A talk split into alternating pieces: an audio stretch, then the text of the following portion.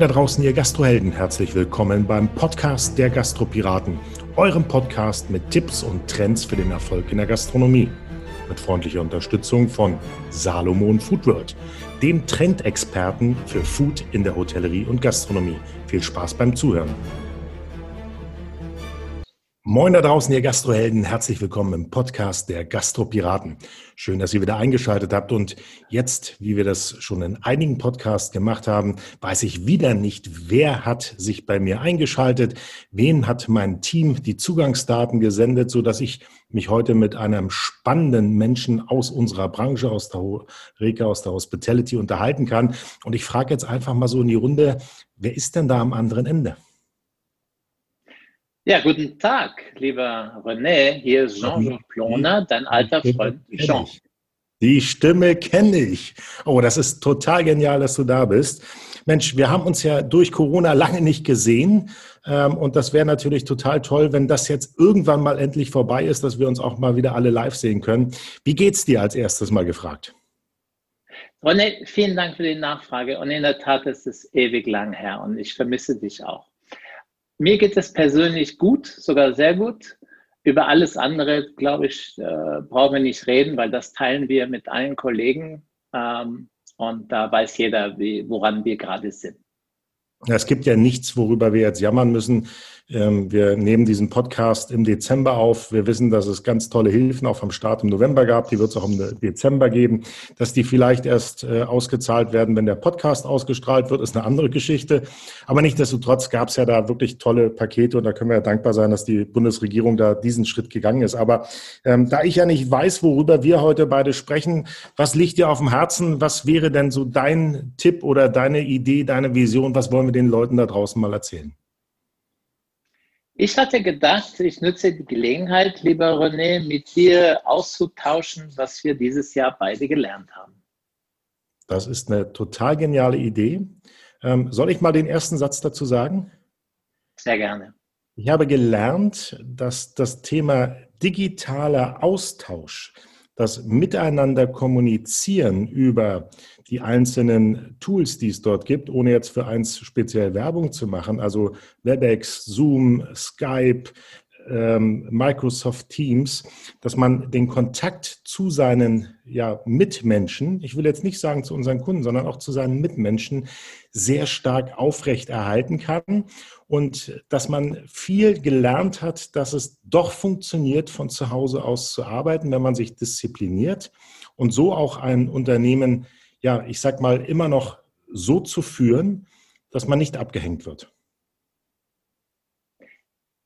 Spannend, dass du das so sagst, weil das wird einer der Themen sein, über die ich gerne ein bisschen vertieft noch mit dir reden möchte heute. Gerne. Was, was hast du? Äh, was ist dein erstes, was dir einfällt, was du mir sagen würdest, was du in 2020 gelernt hast? Ich habe mich ja vorbereitet. Ich wusste ja, mit wem ich spreche und wollte natürlich was Intelligentes sagen. Und äh, was mir aufgefallen ist, äh, ist, dass wir inzwischen uns kümmern müssen über den Sack Reis, der in China fällt. Weil früher hat man immer gesagt, was kümmert mich der Sack Reis in China? Und dieses Jahr haben wir gelernt, dass der Sack Reis, der in China umfällt, uns betreffen kann. Und äh, wenn wir die Geschichte zurückgehen über diese Viren, die von Tiere auf Menschen gehen, dann haben wir zwei Dinge getan im letzten und diesem Jahrhundert. Auf der einen Seite haben wir in Chicago mal die ersten Schlachthöfe und äh, aufgemacht Anfang letzten Jahrhunderts und dann gemerkt, wie viele Krankheiten von Tiere auf Menschen übergehen in diese Schlachthöfe und wie viele Krankheiten diese Menschen hatten. Und dann haben wir gelernt inzwischen, dass die Inspruch, Inanspruchnahme von Raum eine Rolle spielt, weil wir dadurch äh, auf Tiere und äh, auf Krankheiten kommen, die wir bisher nicht kannten. Und äh, äh, einer der Gründe, warum wir das alles tun, ist, dass wir zum Beispiel gerne und viel Fleisch verkaufen, weil unsere Gäste gerne und viel Fleisch essen. Und äh, dass wir hier überlegen müssen, als wir beim Sackereis in China, dass das Konsequenzen hat. Und äh, sind wir bereit, dauerhaft die Konsequenzen zu tragen? Oder ist auch irgendwann mal der Wille da, sein Verhalten zu ändern oder zumindest in Frage zu stellen? Das Verhalten zu ändern, du spielst wahrscheinlich auf das Thema Nachhaltigkeit an. Wenn wir ja, das war das zweite Thema heute. Ja, also das Verhalten. Also ich sag mal, welchen, welchen Zusammenhang siehst du jetzt mit den amerikanischen? Also wir können ja auch auf die deutschen Schlachthöfe gehen. Wir wissen ja, dass die eine oder andere auch geschlossen wurde von diesen ganz großen, weil es da mit äh, dem Covid-Virus Probleme gegeben hat. Aber das ist ja nicht unser Thema. Ja? Ähm, ich weiß, dass die sich da alle sehr, sehr stark dran halten und dass die da an den Hygienekonzepten wahnsinnig gearbeitet haben, dass das nicht wieder vorkommt. Ähm, aber das ist ja Schnee von gestern. Ähm, was ist für dich der erste Hintergrund oder das erste, wo du sagst, wir müssen etwas verändern, weil in China ist der Sackreis umgefallen? Das hat uns früher nicht interessiert. Jetzt liegt er auf der Erde. Der, der Reis ist ja. rausgelaufen, wenn wir es mal so ein bisschen bildlich sprechen. Ähm, jetzt haben wir auch mit dem chinesischen Markt, ich sag mal, in der Wirtschaft einen, ich sag mal, wahnsinnigen Motor. Wir, wir gucken mal diese ganzen, ich sag mal, die Entwickler hier haben etwas entwickelt und die Chinesen haben es uns ganz schnell nachgemacht. Die, die wachsen und wachsen und wachsen und wir wachsen ja nicht wirklich, sondern wir ja, treten ja manchmal auch nur auf der Stelle herum und sagen, boah, warum hat dann der da schon wieder so ein Plagiat auf den Markt geworfen? Da haben wir natürlich das Glück, dass du, ich sag mal, Plagiat in der Gastronomie sehr schwer machen kannst. Du kannst zwar was nachkochen, ja, aber du kannst jetzt nicht, äh, ich sag mal, Plagiatsvorwürfe ähm, nach China senden. Eher kannst du aus China, aus der, ich sag mal, Tradition und aus den Gerichten eine Menge lernen und das wiederum nach Europa bringen. Also so rum wird es eher interessant. Aber gehen wir zurück. Wo, wo ist dein Ansatz? So, mein Ansatz ist, es gibt zwei Themen in der Branche, wir haben sie gerade genannt, Nachhaltigkeit und Digitalisierung. Und was sich herausstellt, ist, dass, ähm, ist, dass die sogar ein bisschen langweilig geworden sind, weil das jeder sagt, jeder sagt, jeder sagt, Nachhaltigkeit, äh, Digitalisierung. Und leider kommt keiner und sagt die Wie. Und wir haben dieses Jahr ganz viel über das Wie gelernt, weil wir auch unter anderem ein Restaurant selber aufgemacht haben mit Freunden, weil wir uns äh, bei vielen Projekten damit auseinandergesetzt haben. Und ich denke, das Wie ist jetzt das Interessante geworden und nicht mehr der Oberbegriff. Der Oberbegriff ist langweilig. Nachhaltigkeit, was sagt das schon? Aber was kann ich tun als Gastronom, um nachhaltig zu sein? Was sind die Möglichkeiten, im Kleinen wie im Großen? Keiner von uns wird den großen Wurf und die Welt besser machen. Das ist ein kleiner Schritt, den jeder macht, um dann irgendwann mal vielleicht den großen Wurf zu erreichen. Und ich würde gerne mit dir austauschen über ein paar von diesen kleinen Schritten.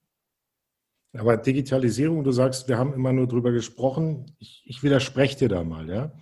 Wir haben seit Jahren uns mit dem Thema Digitalisierung ganz intensiv beschäftigt. Wir haben Digitalisierung getestet in Testmärkten, glücklicherweise mit einem starken Partner zusammen und haben einfach geguckt, wie funktioniert Digitalisierung in der Branche. Wir haben im Schnitt um die 300 Testkunden gehabt aus unterschiedlichster Couleur und konnten uns genau von, von der Idee der Digitalisierung bis hin zur Umsetzung, Implementierung im laufenden Geschäft die gesamten Prozesse angucken. Wie einfach ist es umzusetzen? Was erfährt der Gastronom durch Digitalisierung? Wie lebt und lernt er Digitalisierung? Und was kommt am Ende aus der Digitalisierung an Vor- oder auch Nachteilen für einen Gastronom heraus? So, das heißt, dieser Digitalisierungsprozess, über den wir äh, jetzt gesprochen haben, wo alle jetzt drüber sprechen, der ist ja schon im Leben der Menschen angekommen. Wir wissen, der erste Schritt war die digitale Kasse. Ja, dann gibt es Warenwirtschaftssysteme, dann gibt es HCCP-Systeme, dann gibt es äh, digitale Bestellsysteme. Also Digitalisierung ist ja schon da. Du kannst dein Dashboard haben, du kannst den kompletten Überblick, du kannst die Kalkulation, die Rezeptur, die Budgetplanung, alles ist digital möglich. Der, der Schritt, der ja eigentlich nur kommen muss, ist, dass ich als Gastronom mich entscheide, aktiv an diesen Sachen teilzunehmen. Nehmen wir das Beispiel Berlin. Berlin hat ja sogar einen Digitalbonus. Das heißt, wenn du dich in Berlin digitalisieren möchtest, bekommst du als Unternehmer sehr viel Geld vom Staat geschenkt für Hardware- und Softwareimplementierung und die Beratung dazu und kannst sofort mit der Digitalisierung starten. Also ich glaube nicht, dass wir noch über Digitalisierung großartig sprechen, sondern dass wir schon einen Schritt in die Digitalisierung gegangen sind da bin ich bei dir, wobei 300 Restaurants von 23.000 relevante Gastronomie in Deutschland auch noch nicht so die Menge ist. Aber in der Tat wurden Schritte gemacht. Und ja, das Offensichtliche ist diese digitalen Kassen und davon gibt es relativ viele und immer mehr in den Betrieben.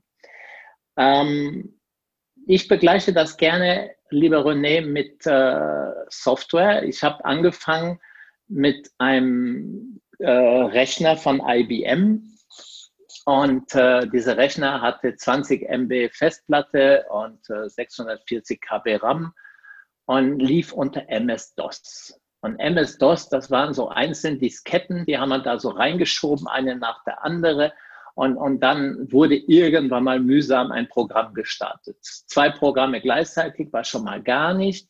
Und das ist so da, wo wir im Moment sind. Also wir reden von Digitalisierung und meinen damit Apps oder ein Kassensystem oder sowas. Und das ist auch ein Anfang. Aber das, was es braucht und da, wo wir hinkommen müssen, und dafür brauchen wir ein neues Verständnis, ist Office oder Windows. Weißt du, viele Dinge gleichzeitig, die parallel laufen können, die sich ergänzen, wo du in dein Word die Zahlen von Excel reinnimmst, wo du dies und jenes austauschst und äh, wo du zum Schluss noch eine Kommunikationszentrale hast wie Outlook. Und ähm, Digitalisierung, an sich bei Digitalisierung geht es ja an sich nur um eins, nicht um eine Sammlung von App, also um es erstmal plastisch zu machen. Wir haben jetzt vier Lieferdienste, mit denen wir arbeiten in Frankfurt zu, ähm, zur Verfügung. Und von jedem dieser Lieferdienste steht jetzt ein Gerät auf der Theke. Das ist sehr MS-DOS. Verstehst du? Das ist nicht das, was wir uns wünschen, eine Kommunikationszentrale, wo äh, Informationen rauskommen. Und ich denke, Digitalisierung, Kommunikation ist der Schlüssel von Digitalisierung. Und wenn wir von Digitalisierung reden, geht es äh, um die Kommunikation. Also nicht, weißt du, das Problem, wir haben ein Problem mit Digitalisierung gelöst oder wir kriegen ein Problem angezeigt. Dann haben wir eine Erkenntnis. Aber was passiert dann? Wie geht die Information weiter? wo wird das genützt? Und äh, wir glauben, dass die Digitalisierung ein enormer Schlüssel ist in unserer Branche für mehr Transparenz, weg von Inselwissen. Zahlen und alle Erkenntnisse werden alle Mitarbeiter zur Verfügung gestellt, sei es über eine Plattform. Jetzt gebe ich mit Absicht Namen nicht, um Werbung zu machen, einfach aufzuzeigen, was es gibt, weil auch das ist noch nicht so bekannt.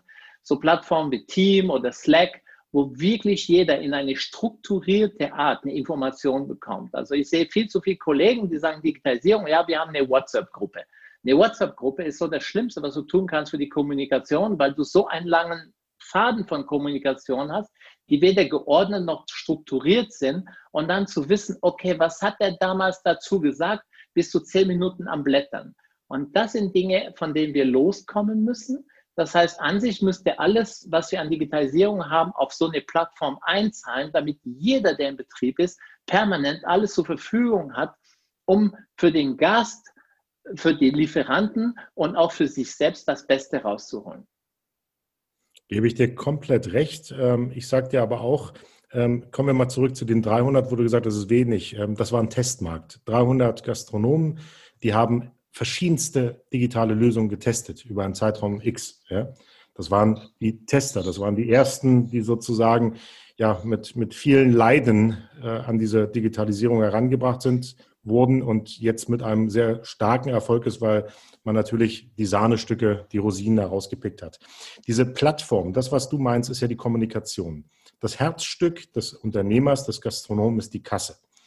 Und von der Kasse aus müssen alle Daten an eine zentrale Plattform gespielt werden. Also die Kasse ist sozusagen das Herz, was immer puchert. Und wenn ich da sozusagen meine Kabel reinstecke, dann müssen die Daten, wenn wir das plastisch darstellen oder visuell darstellen, auf eine Plattform, auf ein Dashboard kommen. Und jetzt äh, haben wir eins gelernt, es gibt so total geniale Lösungen, aber die kommunizieren halt nicht miteinander. Woran liegt das? Das liegt nur daran, dass A, ich sag mal, nehmen wir die Kasse, dass der Kassenhersteller sagt, nee, ich werde dir keine Schnittstelle freigeben für deine Lösung, habe ich gar kein Interesse dran. Es liegt an der Kommunikation, das, was du vorhin gesagt hast, dass die Unternehmen sich untereinander nicht ja, vereinen. Ich, ich gehe mal noch einen Schritt weiter, damit man sich das so, so einfach vorstellen kann. Wenn, wenn, wenn es eine Gesetzgebung geben würde, ja, ein EU-Recht, das solche Schnittstellen zur Verfügung gestellt werden müssen, kann man sich das so vorstellen wie damals das Ladekabel fürs Handy. Ja, alle haben sich auf ein Ladekabel, ja, ich sag mal, die haben sich dafür entschieden, außer Apple. Apple hat immer noch gesagt, nee, da mache ich nicht mit. Ja? Und wenn einer in diesem ganzen Kreislauf nicht mitmacht, dann wird es wieder schwierig. Also wäre es eigentlich von uns beiden ein Appell, dass die Unternehmen untereinander mehr kommunizieren, mehr die Schnittstellen freigeben und das Ganze auf ein großes Dashboard zusammenführen lassen, dass wir als Unternehmer wirklich digital arbeiten können. Dann hätten wir die Lösung. Da bin ich voll bei dir. Aber im Moment ist, äh, das, du hast recht, im Moment ist so, dass jeder sagt, ich bin die Mutter und bei mir müssen die anderen andocken und äh, dadurch werden Sachen schwieriger. Aber das mit EU, du hast recht, also das wird passieren, weil schau, die Banken haben dieses Jahr ihre Daten, die haben so Schnittstellen bauen müssen für alle Fintechs. Das heißt, die Fintechs sind ja Leute, die die Verwaltung deines Kontos vereinfachen oder das Kaufen von Aktien, aber die brauchen Daten teilweise von dir. Und ähm, wir haben jetzt Zugriff und die können jetzt gucken, also so Leute wie LexOffice zum Beispiel haben einen Zugriff auf deine Umsätze bei der Bank. Früher wollte die Bank das nicht. Die hat gesagt, die Umsätze sind bei mir, gehören mir. Inzwischen müssen sie das teilen und ich denke, dieses Teilen wird mehr werden. Und ich habe eine gute Nachricht für unsere Zuhörer. Die Hilfen sind ab 2021 nicht nur in Berlin, sondern in ganz Deutschland. Und die Digitalisierungswelle, äh, Offensive von der Bundesrepublik, von der Bundesrepublik ähm, oder vom Bund äh, wird allen zur Verfügung gestellt. Und ich würde relativ bald einen Antrag stellen mit meinem Lieferant, damit ich nicht der Letzte bin, der dann nichts mehr kriegt, weil die Summe ausgeschöpft wird. Das kann nämlich auch passieren. Also es passiert was in unserer Republik und ich bin sehr froh darum, weil ich bin wie du. Ähm, um Dinge zu verändern, braucht es auch Ressourcen. Und äh, wir sind ja dieses Jahr auch, äh, wenn du, ja, das kann man differenziert sehen, aber auf jeden Fall, es wurde uns geholfen äh, uns Gastronomen, äh, das fand ich gut. Ähm, lass mal die Details weg, aber diese Hilfe ist jetzt nicht so großzügig, dass du sagen kannst, und nebenbei kaufe ich mir noch eine ganze neue Hardware, Software und so weiter. Sondern ähm, die meisten von unseren Kollegen haben Gott sei Dank viel Geld investiert in die Mitarbeiter, um die Mitarbeiter zu halten. Und äh, das war ähm, ein Thema. Deswegen, ja, bin sehr dafür und ich hoffe sehr, dass da weitergeht. Ich würde gerne noch mal einen Schritt zu Nachhaltigkeit gehen, wenn du erlaubst. Weil bei der Nachhaltigkeit, äh, wir haben ein paar Workshops gemacht in den letzten Jahren mit unseren Kunden, mit äh, den zwei Damen von Tutaka aus Hamburg. Die beraten Gastronomie, das, die kennst du auch, die beiden, äh, zu dem Thema Nachhaltigkeit. Und das An Angenehme bei denen, die, die bieten dir Ansätze, die du umsetzen kannst. Und ähm, wir haben ein paar Sachen gelernt. Also ähm, das Erste, was wir gemerkt haben bei Nachhaltigkeit, ist, dass es äh, das Thema Food Waste, ja, und Essen macht einfach Müll. Da kannst du sagen, was du willst. Ein Teil von dem Müll ist organisch, ein Teil ist nicht organisch. Und für den organ organischen Teil haben wir eine Lösung kennengelernt, die ich unglaublich gut finde, diese Kompostiermaschinen, die in Norwegen teilweise in den Restaurants stehen, weil die wollen zeigen, wir tun was. Und diese Kompostiermaschinen sind unglaublich. Was die, die machen innerhalb von 24 Stunden, wenn du keine Proteine reingibst, also Fleisch dauert ein bisschen länger, machen die aus Gemüseabschnitte und Abfälle, machen die wirklich so, so ein Humuspaket. Steht, äh, steht in Berlin auch. Ähm, die machen das, das Zero Waste Restaurant. Ich weiß nicht, kennst du wahrscheinlich auch. Ja. Das ja seit, seit über einem Jahr und das ist wirklich eine tolle Sache. Die hatten wir in einem äh, unserer früheren Podcast mal. Da haben wir so eine Veranstaltung gemacht über Nachhaltigkeit. Äh, da ging es um Strohhalme, Glashalme etc. pp. Und die waren mir damals schon sehr sympathisch, weil die haben ja. In-Farming gemacht, die haben alles sozusagen in einen Kreislauf gegeben. Ähm, dazu musst du aber bereit sein. Ja? Und äh, das ja. ist manchmal nicht so einfach. Du, wie gesagt, das sind Schritte, jeder muss sie für sich machen, aber äh, ich finde, was haben wir dieses Jahr gelernt? Wir haben diese Sachen gesehen, wir haben die Sachen implementiert in Projekte von uns Und äh, es ist gut, die zu teilen mit anderen. Weißt du, das Zweite, was wir dieses Jahr gelernt haben, also das gibt es schon länger, aber zum ersten Mal wirklich so greifbar, dass man es auch nutzen kann in einem Restaurant und auch in Hotels, ist das Thema Dampfreinigung. Also ich weiß nicht, ob du damals schon konfrontiert wurde. Das ist im Ergebnis unglaublich grandios, gerade in einer Zeit ja, äh, wie äh, Corona und was da rauskommt und wie sauber das ist und nicht nochmal eine Schicht Putzmittel und nochmal eine Schicht Putzmittel auf etwas, sondern wirklich eine Grundreinigung, die das wert ist. Und du sparst am Anfang hast eine Investition und du sparst dann anschließend unglaublich viel Geld, weil Putzmittel werden nicht mehr billiger, sondern werden immer teurer werden. Und äh, das dritte, wir haben ja ein veganes Restaurant in Frankfurt aufgemacht, um mal zu probieren, wie vegan auf eine lustige und spielerische Art gibt. Und weil wir bisher vegan als dogmatisch empfunden haben. Und wir haben das gemacht, weil wir der Meinung sind, dass wir uns in manchen Dingen anders rantasten müssen. Wir müssen nicht mehr sagen, äh, mehr ist besser, sondern besser ist mehr. Und weniger oft Fleisch und dafür ein sehr gutes Fleisch von Tieren, die gut gelebt haben, halte ich für etwas, was man gut machen kann und äh, woran wir alle arbeiten kann. Man kann unglaublich gute vegane Sachen machen. Das haben wir mit diesem Betrieb Wong Food äh, bewiesen. Und äh, vegan muss nicht schlecht sein, sondern kann sehr schmackhaft sein und sehr lecker sein. Und dafür. Da gibst du mir ein wahnsinnig geiles Stichwort, weil wir haben dann jetzt eine Überraschung für alle, die uns zuhören. Wenn ihr Interesse habt an einem veganen Burger Paddy, dann schreibt uns eine E-Mail an kontakt.gastro-piraten.de und von unserem Partner Salomon Food World kriegt ihr ein Überraschungspaket mit einem veganen Burger, weil dann habt ihr auch mal das, was wir uns gerade, worüber wir uns unterhalten haben, dieses nachhaltig vegane, könnt ihr da mal probieren. So, jetzt habe ich dich kurz unterbrochen, aber wir müssen ja auch ein bisschen Werbung machen. Und äh, ja, Führe deine so. Ausführungen fort. Ich war schon fertig, weil ähm, es ist ja so, wir haben einen intelligenten Menschen in Frankfurt, der Harald Welzer, und hat gesagt, wir können die Verstoffwechslung der Welt nicht unendlich vergrößern. Das heißt, wir müssen Dinge in Frage stellen. Und Fleisch ist das Einfachste in Frage zu stellen und daran müssen wir arbeiten. Und das, was ich dieses Jahr total klasse fand, ist das Thema To Go, weil wir da neue Sachen gelernt haben.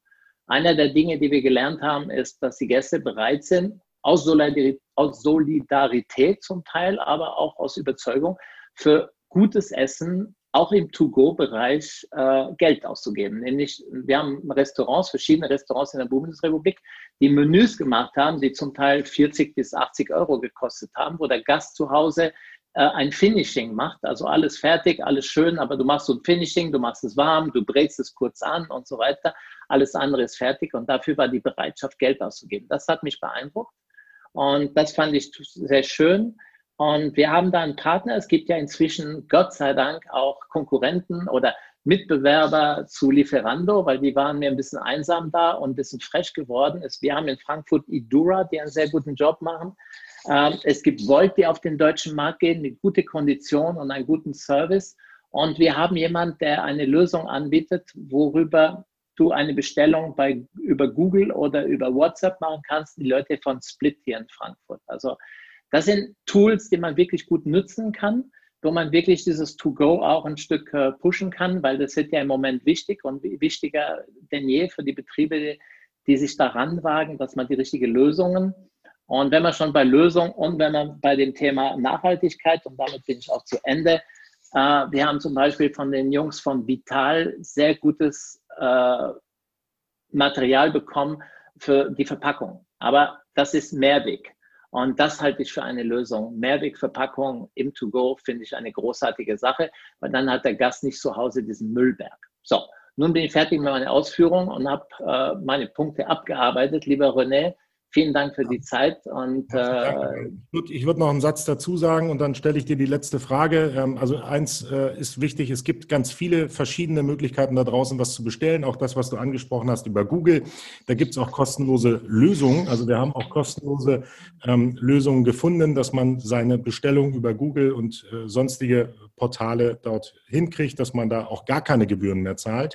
Nachhaltigkeit, ganz, ganz spannendes Thema, finde ich richtig gut. Ähm, ich denke gerade auch an an das Thema der Green Chefs, ähm, die auch einen geilen Job machen, wo wir auch, ich sag mal, die Leute dort unterstützen. Ähm, letzter, ich sag mal, letzter Satz von dir. Was wünschst du dir für die Branche 2021? Dass Unternehmer wieder Unternehmer sein dürfen und ihre Betriebe aufmachen können und führen können, wie sie sie gerne führen wollen. Haut eine Delle ins Gastro-Universum. Danke fürs Zuhören und nicht vergessen, abonniert uns, empfehlt uns weiter. Das war wieder der Gastropiraten-Podcast. Vielen Dank.